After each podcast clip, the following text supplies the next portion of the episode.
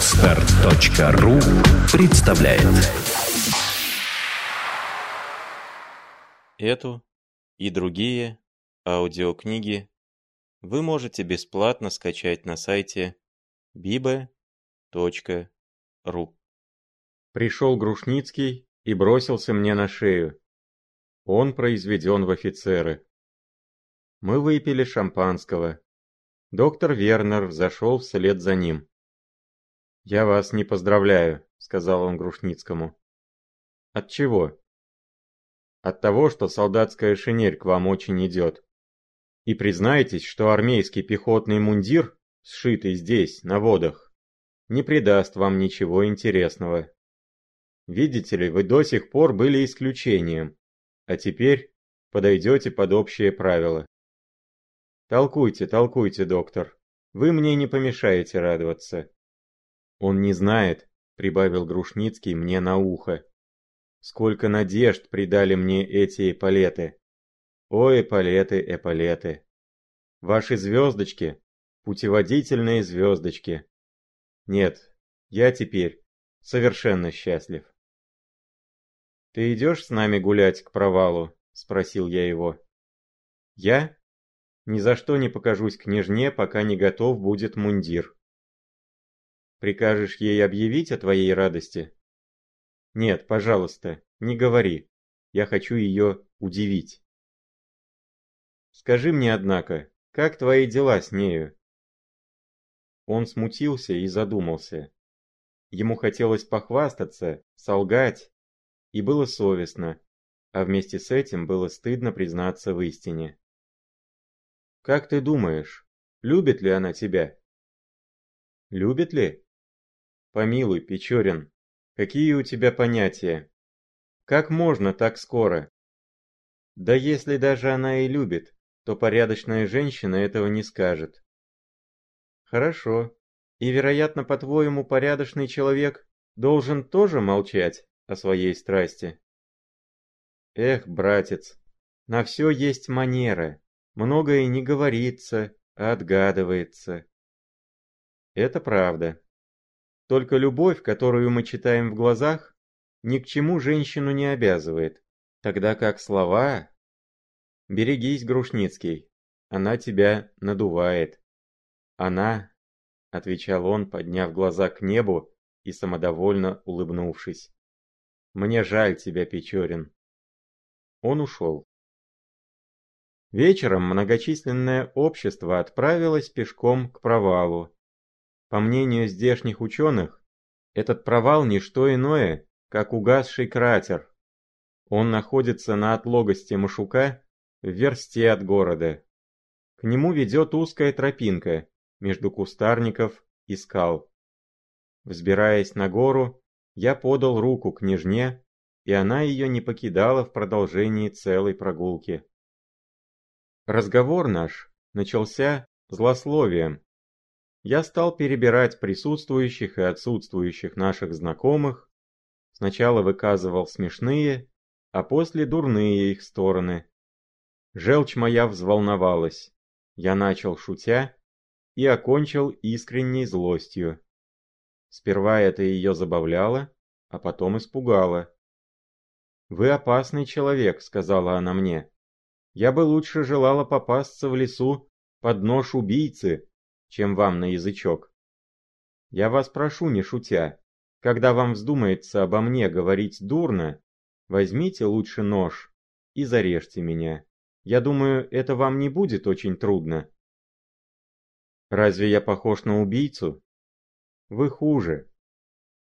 Я задумался на минуту и потом сказал, приняв глубоко тронутый вид. Да, такова была моя участь с самого детства. Все читали на моем лице признаки дурных свойств, которых не было. Но их предполагали, и они родились. Я был скромен, меня обвиняли в лукавстве, я стал скрытен. Я глубоко чувствовал добро и зло. Никто меня не ласкал, все оскорбляли. Я стал злопамятен. Я был угрюм, другие дети веселы и болтливы. Я чувствовал себя выше их. меня ставили ниже. Я сделался завистлив. Я был готов любить весь мир. Меня никто не понял, и я выучился ненавидеть. Моя бесцветная молодость протекла в борьбе с собой и светом. Лучшие мои чувства, боясь насмешки, я хоронил в глубине сердца. Они там и умерли. Я говорил правду, мне не верили. Я начал обманывать. Узнав хорошо свет и пружины общества, я стал искусен в науке жизни и видел, как другие без искусства счастливы, пользуясь даром теми выгодами, которых я так неутомимо добивался. И тогда в груди моей родилось отчаяние. Не то отчаяние, которое лечат дулом пистолета, но холодное, бессильное отчаяние, прикрытое любезностью и добродушной улыбкой. Я сделался нравственным калекой, Одна половина души моей не существовала. Она высохла, испарилась, умерла. Я ее отрезал и бросил. Тогда как другая шевелилась и жила к услугам каждого. И этого никто не заметил, потому что никто не знал о существовании погибшей ее половины. Но вы теперь во мне разбудили воспоминания о ней, и я вам прочел ее эпитафию. Многим все вообще эпитафии кажутся смешными, но мне нет. Особенно когда вспомню о том, что под ними покоится. Впрочем, я не прошу вас разделять мое мнение.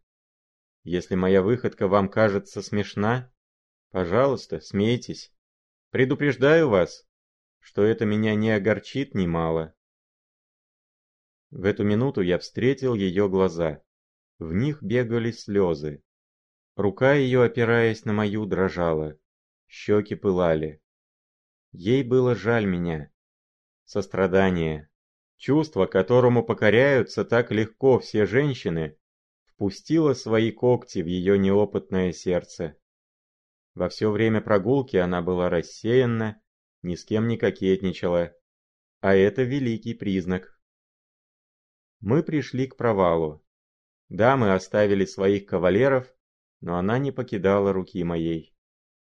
Остроты здешних денди ее не смешили, крутизна обрыва, у которого она стояла, ее не пугала, тогда как другие барышни пищали и закрывали глаза. На возвратном пути я не возобновлял нашего печального разговора, но на пустые мои вопросы и шутки она отвечала коротко и рассеянно. «Любили ли вы?» — спросил я ее наконец. Она посмотрела на меня пристально, покачала головой и опять впала в задумчивость. Явно было, что ей хотелось что-то сказать, но она не знала, с чего начать. Ее грудь волновалась. Как быть?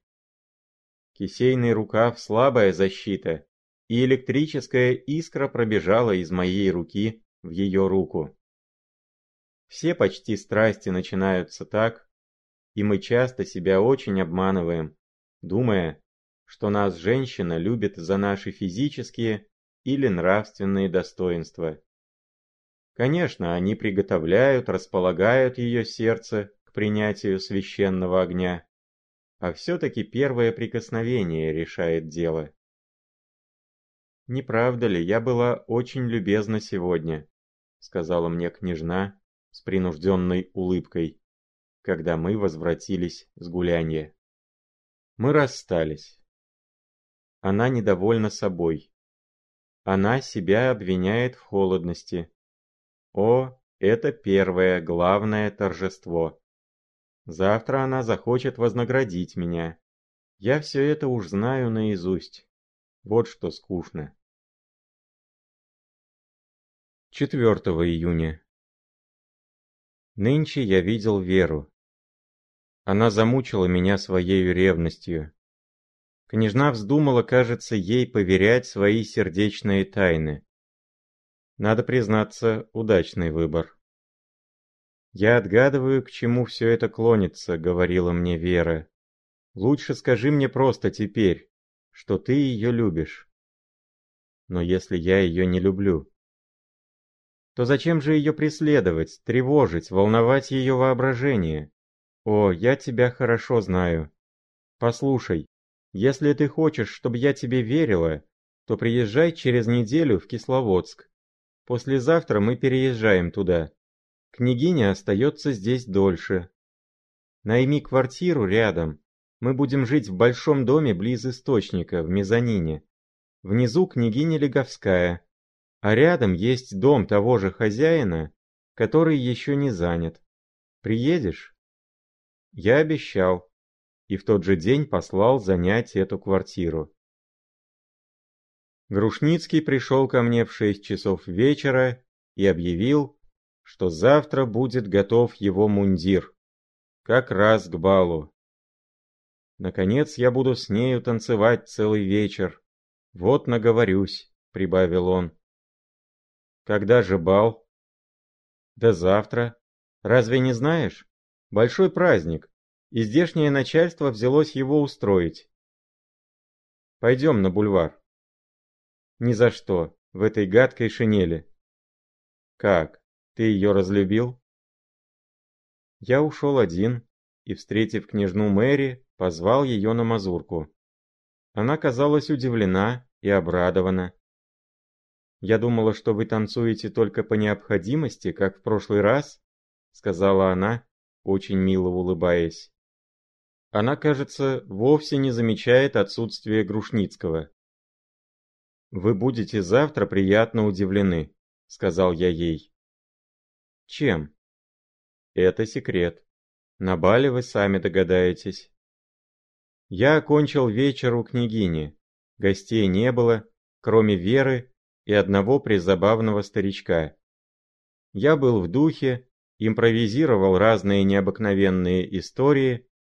Княжна сидела против меня и слушала мой вздор с таким глубоким, напряженным и даже нежным вниманием, что мне стало совестно. Куда девалась ее живость, ее кокетство, ее капризы, ее дерзкая мина, презрительная улыбка, рассеянный взгляд. Вера все это заметила. На ее болезненном лице изображалась глубокая грусть. Она сидела в тени у окна, погружаясь в широкие кресла. Мне стало жаль ее. Тогда я рассказал всю драматическую историю нашего знакомства с нею, нашей любви, разумеется, прикрыв все это вымышленными именами. Я так живо изобразил мою нежность, мои беспокойства, восторги. Я в таком выгодном свете выставил ее поступки, характер, что она поневоле должна была простить мне мое кокетство с княжной. Она встала, подсела к нам, оживилась. И мы только в два часа ночи вспомнили, что доктора велят ложиться спать в одиннадцать. 5 июня. За полчаса до бала явился ко мне Грушницкий в полном сиянии армейского пехотного мундира. К третьей пуговице пристегнута была бронзовая цепочка, на которой висел двойной ларнет. Эполеты неимоверной величины были загнуты кверху в виде крылышек амура. Сапоги его скрипели, в левой руке держал он коричневые лайковые перчатки и фуражку, а правую взбивал ежеминутно в мелкие кудри завитой хохол. Самодовольствие и вместе некоторая неуверенность изображались на его лице. Его праздничная наружность, его гордая походка заставили бы меня расхохотаться, если бы это было согласно с моими намерениями. Он бросил фуражку с перчатками на стол и начал обтягивать фалды и поправляться перед зеркалом. Черный огромный платок, навернутый на высочайший подгалстушник, которого щетина поддерживала его подбородок, высовывался на пол вершка из-за воротника. Ему показалось мало. Он вытащил его кверху до ушей. От этой трудной работы ибо воротник мундира был очень узок и беспокоен, лицо его налилось кровью. «Ты, говорят, эти дни ужасно волочился за моей княжной?» — сказал он довольно небрежно и не глядя на меня. «Где нам, дуракам, чай пить?» — отвечал я ему, повторяя любимую поговорку одного из самых ловких повес прошлого времени, воспетого некогда Пушкиным. «Скажи-ка, хорошо на мне сидит мундир? Ох, проклятый жид! Как под мышками режет!» Нет ли у тебя духов? Помилуй, чего тебе еще? От тебя и так уж несет розовой помадой. Ничего, дай-ка сюда. Он налил себе полсклянки за галстук, в носовой платок, на рукава. «Ты будешь танцевать?» — спросил он. «Не думаю. Я боюсь, что мне с княжной придется начинать мазурку, а я не знаю почти ни одной фигуры. А ты звал ее на мазурку? Нет еще. Смотри, чтоб тебя не предупредили. В самом деле, сказал он, ударив себя по лбу. Прощай, пойду дожидаться ее у подъезда. Он схватил фуражку и побежал. Через полчаса и я отправился. На улице было темно и пусто. Вокруг собрания или трактира, как угодно, теснился народ, Окна его светились, звуки полковой музыки доносил ко мне вечерний ветер. Я шел медленно, мне было грустно. Неужели, думал я, мое единственное назначение на земле — разрушать чужие надежды?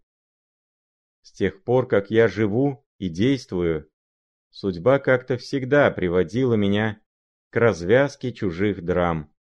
Как будто без меня Никто не мог бы ни умереть, ни прийти в отчаяние. Я был необходимое лицо пятого акта. Невольно я разыгрывал жалкую роль палача или предателя. Какую цель имела на это судьба? Уж не назначен ли я ею сочинителе мещанских трагедий и семейных романов? Или в сотруднике-поставщику повестей, например, для библиотеки для чтения. Почему знать? Мало ли людей, начиная жизнь, думают кончить ее, как Александр Великий или лорд Байрон, а между тем целый век остаются титулярными советниками. Взойдя в залу, я спрятался в толпе мужчин и начал делать свои наблюдения. Грушницкий стоял возле княжны и что-то говорил с большим жаром. Она его рассеянно слушала, смотрела по сторонам, приложив веер к губкам. На лице ее изображалось нетерпение, глаза ее искали кругом кого-то. Я тихонько подошел сзади, чтоб подслушать их разговор. «Вы меня мучите, княжна», — говорил Грушницкий. «Вы ужасно переменились с тех пор, как я вас не видал. «Вы также переменились», — отвечала она, бросив на него быстрый взгляд, в котором он не умел разобрать тайные насмешки. «Я? Я переменился? О, никогда! Вы знаете, что это невозможно. Кто видел вас однажды, тот навеки унесет с собою ваш божественный образ. Перестаньте. Отчего же вы теперь не хотите слушать того, чему еще недавно и так часто внимали благосклонно. «Потому что я не люблю повторений», — отвечала она, смеясь. «О, я горько ошибся. Я думал, безумный, что, по крайней мере, эти эполеты дадут мне право надеяться. Нет, лучше бы мне век остаться в этой презренной солдатской шинели, которой, может быть, я был обязан вашим вниманием. В самом деле, вам шинель гораздо больше к лицу. В это время я подошел и поклонился княжне. Она немножко покраснела и быстро проговорила. «Не правда ли, мсье Печорин, что серая шинель гораздо больше идет к мсье Грушницкому?» «Я с вами не согласен», — отвечал я. В мундире он еще моложавее. Грушницкий не вынес этого удара. Как все мальчики, он имеет претензию быть стариком. Он думает, что на его лице глубокие следы страстей заменяют отпечаток лет. Он на меня бросил бешеный взгляд, топнул ногою и отошел прочь. «А признайтесь», — сказал я княжне, — «что хотя он всегда был очень смешон, но еще недавно он вам казался интересен, в серой шинели». Она потупила глаза и не отвечала. Грушницкий целый вечер преследовал княжну, танцевал или с нею, или визави. Он пожирал ее глазами, вздыхал и надоедал ей мольбами и упреками. После третьей кадрили она его уж ненавидела. «Я этого не ожидал от тебя», — сказал он, подойдя ко мне и взяв меня за руку. «Чего?» «Ты с нею танцуешь мазурку?» — спросил он торжественным голосом. «Она мне призналась». «Ну так что ж, а разве это секрет?» «Разумеется, я должен был этого ожидать от девчонки, от кокетки. Уж я отомщу. Пеняй на свою шинель или на свои эполеты. А зачем же обвинять ее? Чем она виновата, что ты ей больше не нравишься? Зачем же подавать надежды? Зачем же ты надеялся? Желать и добиваться чего-нибудь? Понимаю. А кто ж надеется? Ты выиграл пари, только не совсем, сказал он, злобно улыбаясь. Мазурка началась. Грушницкий выбирал одну только княжну. Другие кавалеры поминутно ее выбирали. Это явно был заговор против меня тем лучше. Ей хочется говорить со мною, ей мешают. Ей захочется вдвое более. Я раза два пожал ее руку. Во второй раз она ее выдернула, не говоря ни слова. «Я дурно буду спать эту ночь», — сказала она мне, когда мазурка кончилась. Этому виноват Грушницкий. О нет.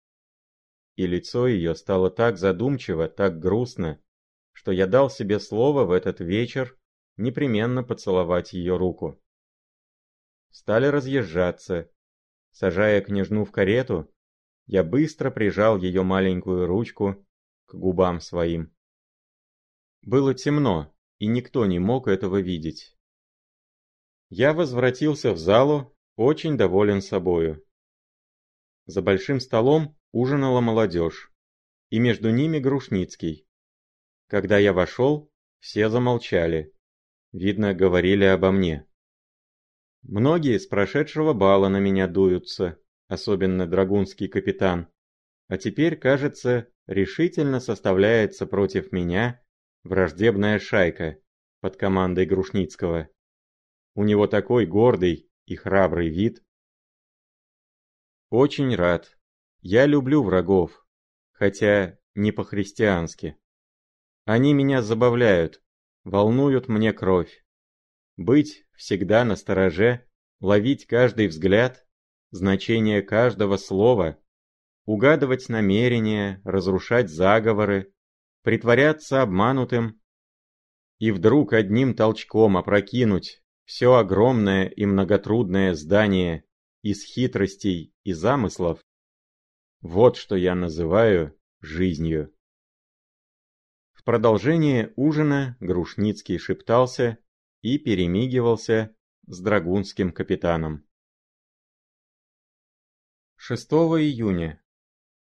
Нынче поутру Вера уехала с мужем в Кисловодск. Я встретил их карету, когда шел к княгине Леговской. Она мне кивнула головой. Во взгляде ее был упрек. Кто ж виноват, Зачем она не хочет дать мне случай видеться с нею наедине? Любовь, как огонь, без пищи гаснет. А вось ревность сделает то, чего не могли мои просьбы. Я сидел у княгини битый час. Мэри не вышла, больна. Вечером на бульваре ее не было. Вновь составившаяся шайка, вооруженная ларнетами, приняла в самом деле грозный вид. Я рад, что княжна больна. Они сделали бы ей какую-нибудь дерзость. У Грушницкого растрепанная прическа и отчаянный вид. Он, кажется, в самом деле огорчен. Особенно самолюбие его оскорблено. Но ведь есть же люди, в которых даже отчаяние забавно. Возвратясь домой, я заметил, что мне чего-то недостает. Я не видал ее, она больна. Уж не влюбился ли я в самом деле? Какой вздор. 7 июня. В 11 часов утра, час, в который княгиня Леговская обыкновенно потеет в Ермоловской ванне, я шел мимо ее дома. Княжна сидела задумчиво у окна. Увидев меня, вскочила. Я вошел в переднюю.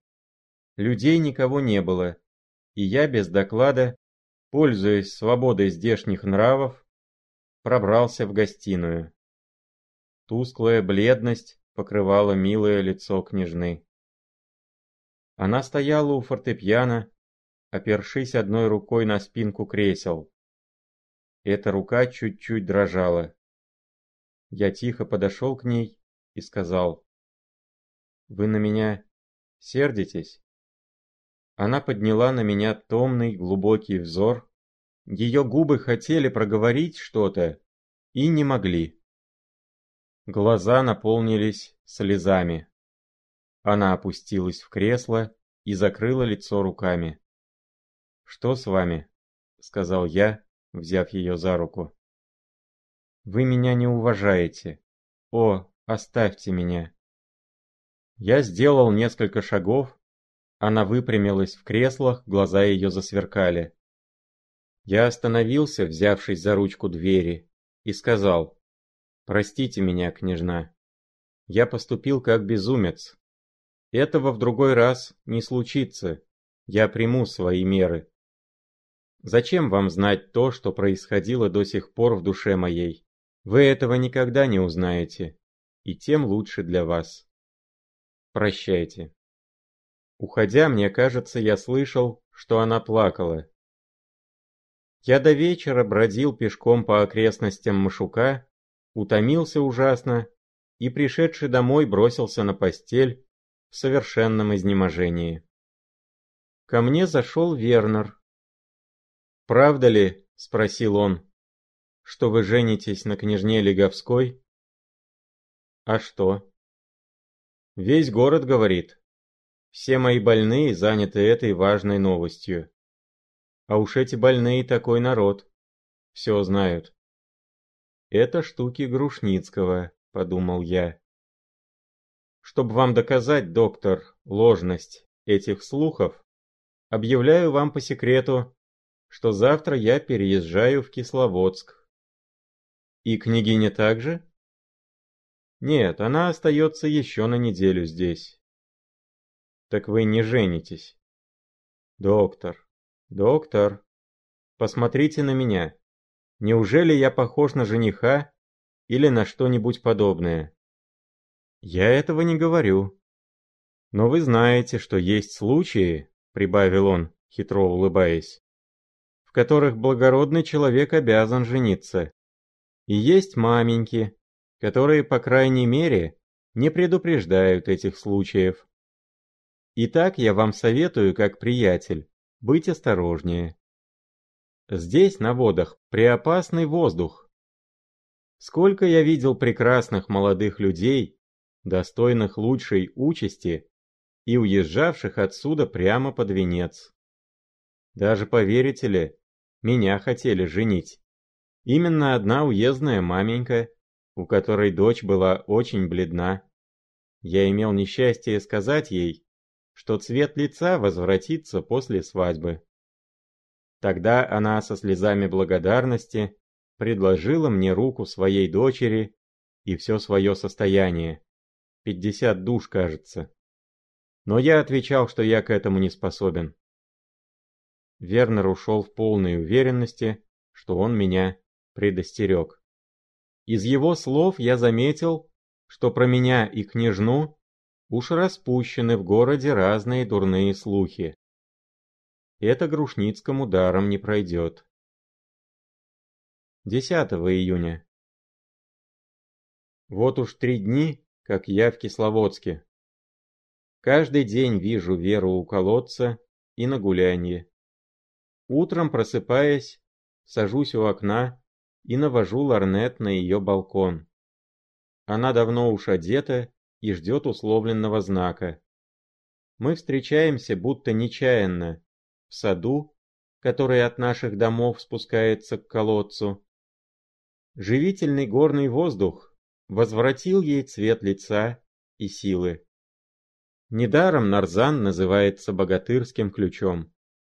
Здешние жители утверждают, что воздух Кисловодска располагает к любви, что здесь бывают развязки всех романов, которые когда-либо начинались у подошвы Машука. И в самом деле, здесь все дышит уединением, здесь все таинственно. И густые сени липовых аллей, склоняющихся над потоком, который с шумом и пеною, падая с плиты на плиту, прорезывает себе путь между зеленеющими горами и ущелья, полные мглою и молчанием, которых ветви разбегаются отсюда во все стороны. И свежесть ароматного воздуха, отягощенного испарениями высоких южных трав и белой акации, и постоянный, сладостно-усыпительный шум студеных ручьев, которые встретясь в конце долины, бегут дружно в запуске и, наконец, кидаются в подкумок. С этой стороны ущелье шире и превращается в зеленую лощину. По ней вьется пыльная дорога. Всякий раз, как я на нее взгляну, мне все кажется, что едет карета, а из окна кареты выглядывает розовое личико. Уж много карет проехало по этой дороге, а той все нет. Слободка, построенная за крепостью, населилась. В ресторации, построенной на холме, в нескольких шагах от моей квартиры, начинают мелькать вечером огни сквозь двойной ряд тополей. Шум и звон стаканов раздаются до поздней ночи. Нигде так много не пьют кахетинского вина и минеральной воды, как здесь. Но смешивать два эти ремесла, есть тьма охотников, я не из их числа. Грушницкий со своей шайкой бушует каждый день в трактире и со мной почти не кланяется. Он только вчера приехал, а успел уже поссориться с тремя стариками, которые хотели прежде его сесть в ванну. Решительно, Несчастье развивают в нем воинственный дух. 11 июня. Наконец они приехали. Я сидел у окна, когда услышал стук их кареты. У меня сердце вздрогнуло. Что же это такое? Неужели я влюблен? Я так глупо создан, что этого можно от меня ожидать.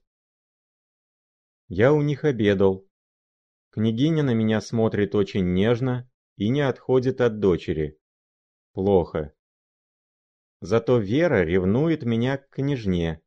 Добился же я этого благополучия. Чего женщина не сделает, чтобы огорчить соперницу? Я помню, одна меня полюбила за то, что я любил другую. Нет ничего парадоксальнее женского ума. Женщин трудно убедить в чем-нибудь, надо их довести до того, чтобы они убедили себя сами. Порядок доказательств, которыми они уничтожают свои предубеждения, очень оригинален. Чтобы выучиться их диалектике, надо опрокинуть в уме своем все школьные правила логики. Например, способ обыкновенный. Этот человек любит меня, но я замужем. Следовательно, не должна его любить. Способ женский. Я не должна его любить, ибо я замужем. Но он меня любит, следовательно... Тут несколько точек, ибо рассудок уже ничего не говорит, а говорят большую частью язык, глаза и вслед за ними сердце, если оное имеется. Что, если когда-нибудь эти записки попадутся на глаза женщине? «Клевета!» — закричит она с негодованием. С тех пор, как поэты пишут, и женщины их читают, за что им глубочайшая благодарность, их столько раз называли ангелами, что они в самом деле, в простоте душевной, поверили этому комплименту, забывая, что те же поэты за деньги величали Нерона полубогом. Не кстати было бы мне говорить о них с такой злостью, мне, который кроме их на свете ничего не любил. Мне, который всегда готов был им жертвовать спокойствием, честолюбием, жизнью. Но ведь я не в припадке досады и оскорбленного самолюбия, стараюсь сдернуть с них то волшебное покрывало, сквозь которое лишь привычный взор проникает. Нет, все, что я говорю о них, есть только следствие ума холодных наблюдений и сердца горестных замет. Женщины должны бы желать, чтобы все мужчины их так же хорошо знали, как я.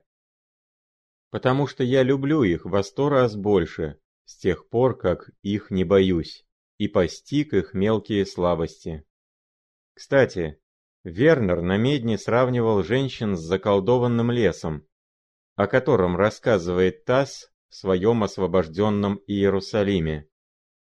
«Только приступи», — говорил он, — «на тебя полетят со всех сторон такие страхи, что, Боже упаси! Долг, гордость, приличие, общее мнение, насмешка, презрение. Надо только не смотреть, а идти прямо. Мало-помалу чудовища исчезают, и открывается пред тобой тихая и светлая поляна, среди которой цветет зеленый мирт. Зато беда, если на первых шагах сердце дрогнет и обернешься назад. 12 июня. Сегодняшний вечер был обилен происшествиями. В верстах в трех от Кисловодска в ущелье, где протекает подкумок, есть скала, называемая кольцом. Это ворота, образованные природой. Они поднимаются на высоком холме, и заходящее солнце сквозь них бросает на мир свой последний пламенный взгляд. Многочисленная кавалькада отправилась туда посмотреть на закат солнца сквозь каменное окошко. Никто из нас, по правде сказать, не думал о солнце. Я ехал возле княжны. Возвращаясь домой, надо было переезжать под Кумок в Брод. Горные речки, самые мелкие, опасны, особенно тем, что дно их — совершенный калейдоскоп. Каждый день от напора волн оно изменяется. Где был вчера камень, там нынче яма. Я взял под узцы лошадь княжны и свел ее в воду, которая не была выше колен. Мы тихонько стали подвигаться наискось против течения. Известно, что переезжая быстрые речки, не должно смотреть на воду, ибо тотчас голова закружится. Я забыл об этом предварить княжну Мэри. Мы были уже на средине, в самой быстрине, когда она вдруг на седле покачнулась. «Мне дурно», — проговорила она слабым голосом. Я быстро наклонился к ней, обвил рукою ее гибкую талию. «Смотрите наверх», — шепнул я ей. «Это ничего, только не бойтесь. Я с вами». Ей стало лучше. Она хотела освободиться от моей руки, но я еще крепче обвил ее нежный мягкий стан. Моя щека почти касалась ее щеки, От нее веяло пламенем. «Что вы со мною делаете, Боже мой?» Я не обращал внимания на ее трепет и смущение, и губы мои коснулись ее нежной щечки. Она вздрогнула, но ничего не сказала. Мы ехали сзади, никто не видал. Когда мы выбрались на берег, то все пустились рысью. Княжна удержала свою лошадь, я остался возле нее. Видно было, что ее беспокоило мое молчание, но я поклялся не говорить ни слова. Из любопытства. Мне хотелось видеть, как она выпутается из этого затруднительного положения. «Или вы меня презираете, или очень любите», сказала она наконец голосом, котором были слезы. «Может быть, вы хотите посмеяться надо мной, возмутить мою душу и потом оставить? Это было бы так подло, так низко, что одно предположение. О нет, не правда ли? Прибавила она голосом нежной доверенности. Не правда ли? Во мне нет ничего такого, чтобы исключало уважение. Ваш дерзкий поступок. Я должна, я должна вам его простить, потому что позволила. Отвечайте, говорите же. Я хочу слышать ваш голос последних словах было такое женское нетерпение, что я невольно улыбнулся. К счастью, начинало смеркаться. Я ничего не отвечал. «Вы молчите», — продолжала она. «Вы, может быть, хотите, чтобы я первая вам сказала, что я вас люблю?» Я молчал. «Хотите ли этого?» — продолжала она, быстро обратясь ко мне. В решительности ее взора и голоса было что-то страшное. «Зачем?» — отвечал я, пожав плечами.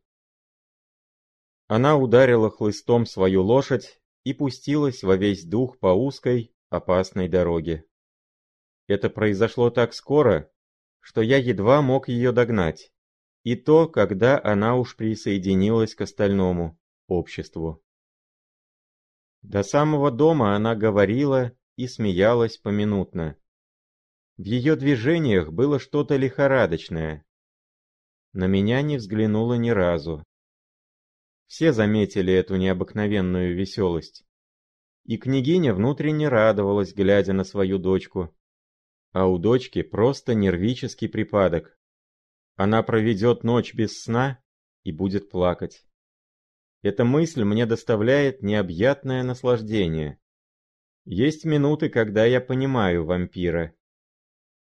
А еще слыву добрым малым и добиваюсь этого названия. Слезши с лошадей, дамы вошли к княгине. Я был взволнован и поскакал в горы развеять мысли, толпившиеся в голове моей. Росистый вечер дышал упоительной прохладой, луна подымалась из-за темных вершин. Каждый шаг моей никованной лошади глухо раздавался в молчании ущелий. У водопада я напоил коня, жадно вдохнул в себя раза два свежий воздух южной ночи и пустился в обратный путь. Я ехал через Слободку, огни начинали угасать в окнах. Часовые на валу крепости и казаки на окрестных пикетах протяжно перекликались. В одном из домов Слободки, построенном на краю оврага, заметил я чрезвычайное освещение. По временам раздавался нестройный говор и крики, изобличавшие военную пирушку. Я слез и подкрался к окну. Неплотно притворенный ставень позволил мне видеть пирующих и расслушать их слова. Говорили обо мне. Драгунский капитан, разгоряченный вином, ударил по столу кулаком, требуя внимания. «Господа», — сказал он, — «это ни на что не похоже. Печорина надо проучить. Эти петербургские слетки всегда зазнаются, пока их не ударишь по носу. Он думает, что он только один и жил в свете, от того, что носит всегда чистые перчатки и вычищенные сапоги. И что за надменная улыбка? А я уверен между тем, что он трус. Да, трус. «Я думаю, тоже», — сказал Грушницкий. «Он любит отшучиваться. Я раз ему таких вещей наговорил, что другой бы меня изрубил на месте. А Печорин все обратил в смешную сторону. Я, разумеется, его не вызвал, потому что это было его дело. Да не хотел и связываться. Грушницкий на него зол за то, что он отбил у него княжну, сказал кто-то. Вот еще что вздумали. Я правда немножко волочился за княжной. Да и тотчас отстал. Потому что не хочу жениться, а компрометировать девушку не в моих правилах. Да я вас уверяю, что он первейший трус. То есть Печорин, а не Грушницкий. О, Грушницкий молодец. И притом он мой истинный друг. Сказал опять драгунский капитан. Господа, Никто здесь его не защищает? Никто? Тем лучше. Хотите испытать его храбрость? Это нас позабавит.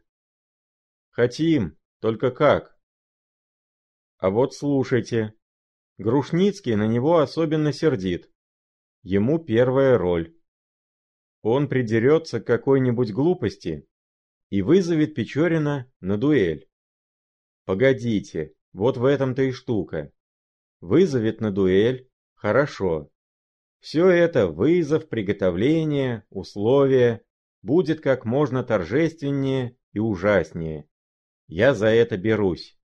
Я буду твоим секундантом, мой бедный друг. Хорошо. Только вот где закорючка. В пистолеты мы не положим пуль. Уж я вам отвечаю, что Печорин струсит. На шести шагах их поставлю, черт возьми. Согласны ли, господа? Славно придумано. Согласны, почему же нет? Раздалось со всех сторон. А ты, Грушницкий? Я с трепетом ждал ответа Грушницкого. Холодная злость овладела мною при мысли, что если б не случай, то я мог бы сделаться посмешищем этих дураков.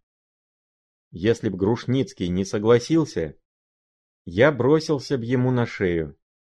Но после некоторого молчания он встал со своего места, протянул руку капитану и сказал очень важно.